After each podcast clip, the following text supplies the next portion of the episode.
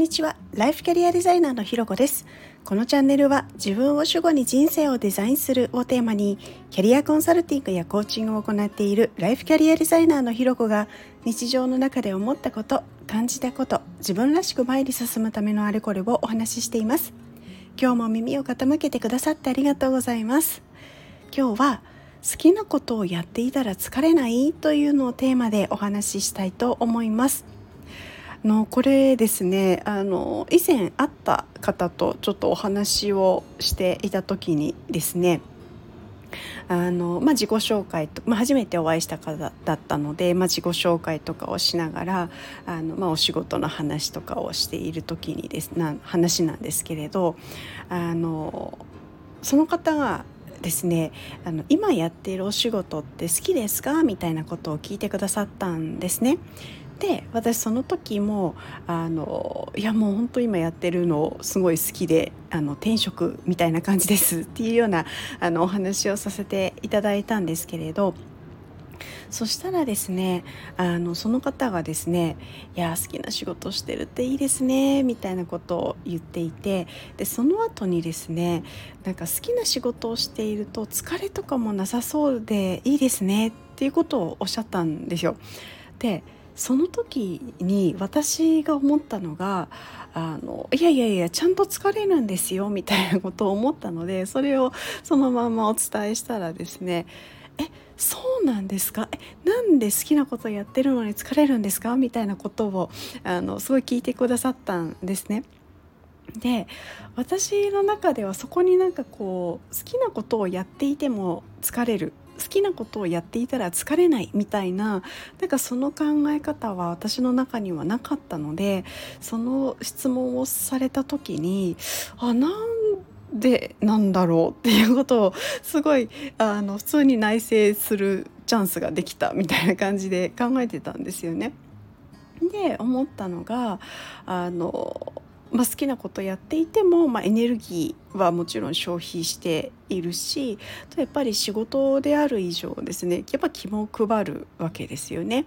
どういうことかというと例えば私の場合でいくとこうクライアントさんのお話を聞いてで整理しながら一緒にその方の生き方に伴走させてもらうお仕事っていうところであのやってるんですけどそういうのがやっぱりすごい好きだしやりがいも感じている。ただ一方でやっぱりそのそこには責任があるんですよね。友達との会話でこうなんだろう雑談をしているわけでは全くないのでやっぱそこには責任もあるしやっぱりあの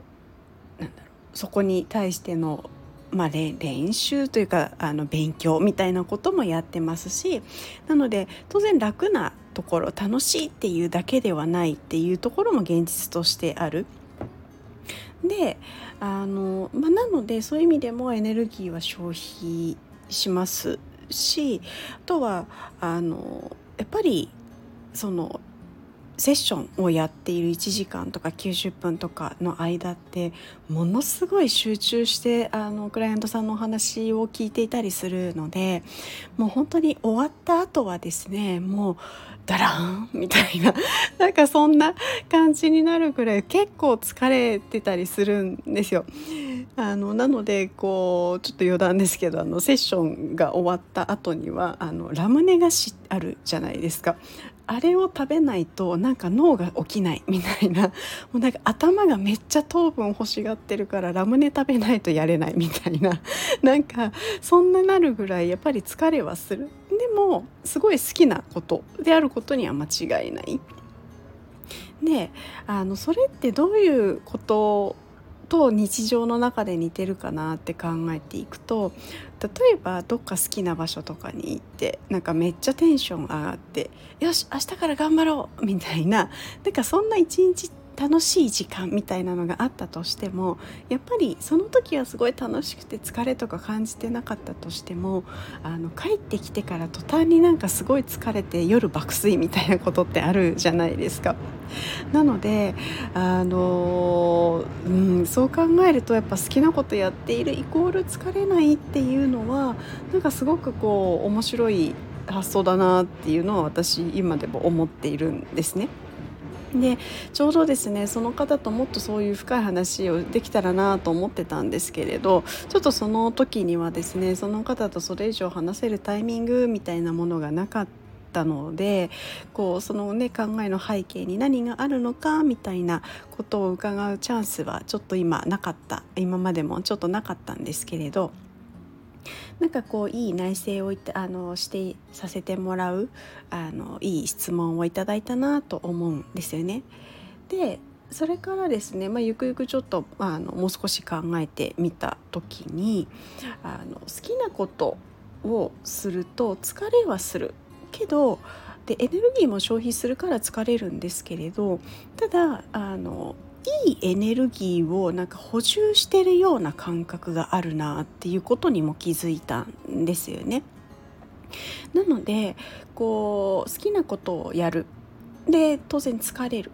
けれどもいいエネルギーが補充されるからよしまた次もみたいになるのでなのでその好循環が回ってこう好きなこと。でどんどんどんどんやれる。っていうところが旗から見ると好きなことやってるイコールなんかすごいどんどんやり続けるから疲れないように見えるっていうことにもつながってくるのかななんていうことをちょっと思ったりしました。ということでですね今日は好きなことをやっていたら疲れないというテーマでお話をさせていただきました。